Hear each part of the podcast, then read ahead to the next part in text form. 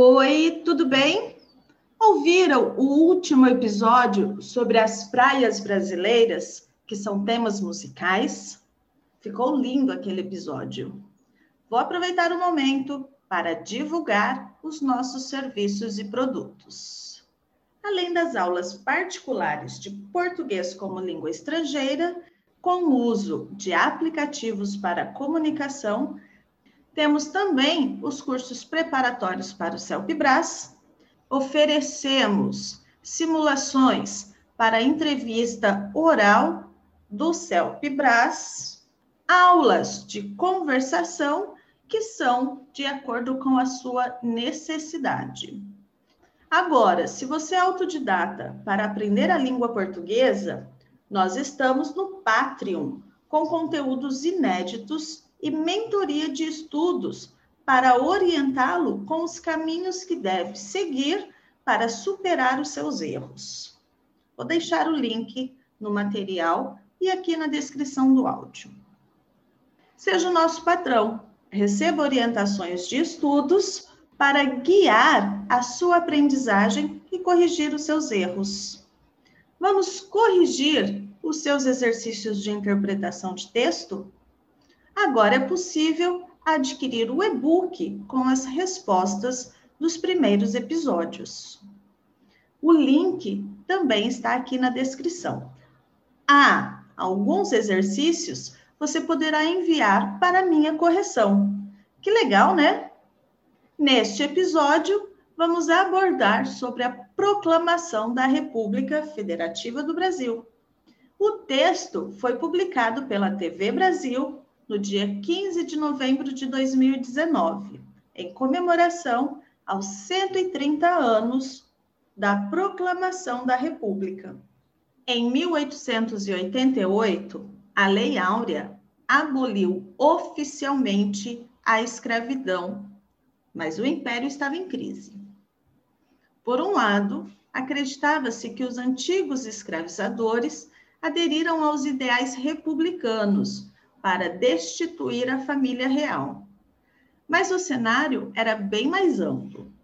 Dom Pedro II estava muito doente e a sucessora seria a princesa Isabel, que era casada com o francês, o Conde Du, considerado impopular, figura que também já havia criado conflitos com os militares na ocasião da Guerra do Paraguai. A participação do conde na Guerra do Paraguai é um dos fatores de impopularidade. Ele era arrogante, dizem que ele promoveu massacres, não tinha aptidão para administrar. Conta a historiadora Kátia Faria. Quem também tinha pouco prestígio entre os militares era o Visconde de Ouro Preto, chefe do gabinete do Império, e conhecido por sua inflexibilidade. Ele foi nomeado por Dom Pedro II para fazer as reformas que os republicanos buscavam.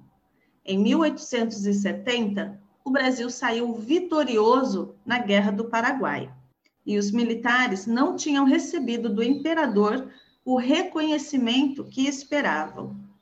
O Brasil estava em crise econômica por causa de dívidas motivadas principalmente pela guerra.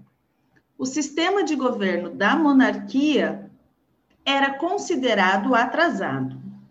Os ideais republicanos chegam ao Brasil a partir da França, da ideologia do positivismo. Basicamente, é uma burocracia estatal calcada na competência, explica a professora de História do Direito Brasileiro, Maria Cristina Vieira. Para alguns historiadores, a Primeira República Brasileira não foi proclamada, mas sim aclamada pela pouca resistência que encontrou por parte da monarquia.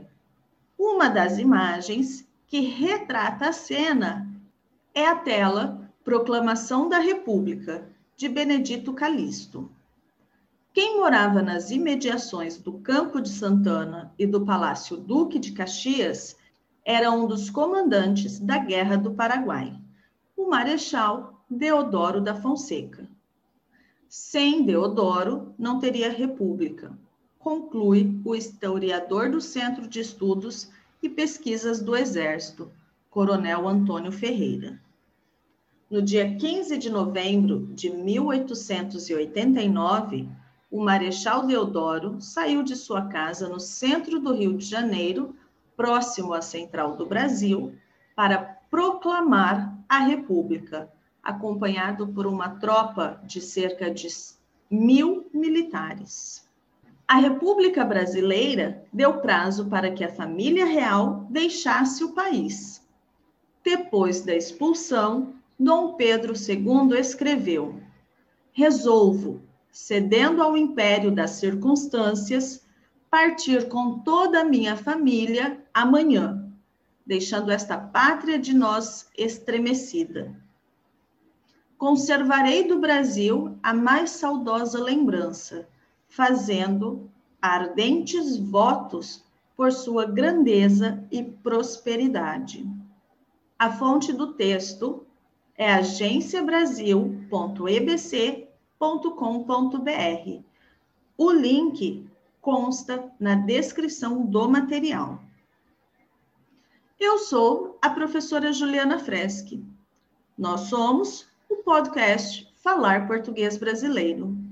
Publicamos o podcast toda segunda-feira e você poderá escutar nos diversos aplicativos de reprodução de áudio.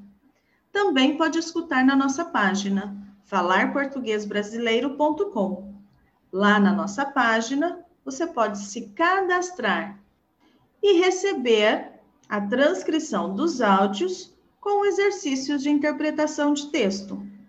Registre-se agora mesmo em falarportuguesbrasileiro.com e receba o seu e-book. Nos vemos na próxima. Tchau, tchau!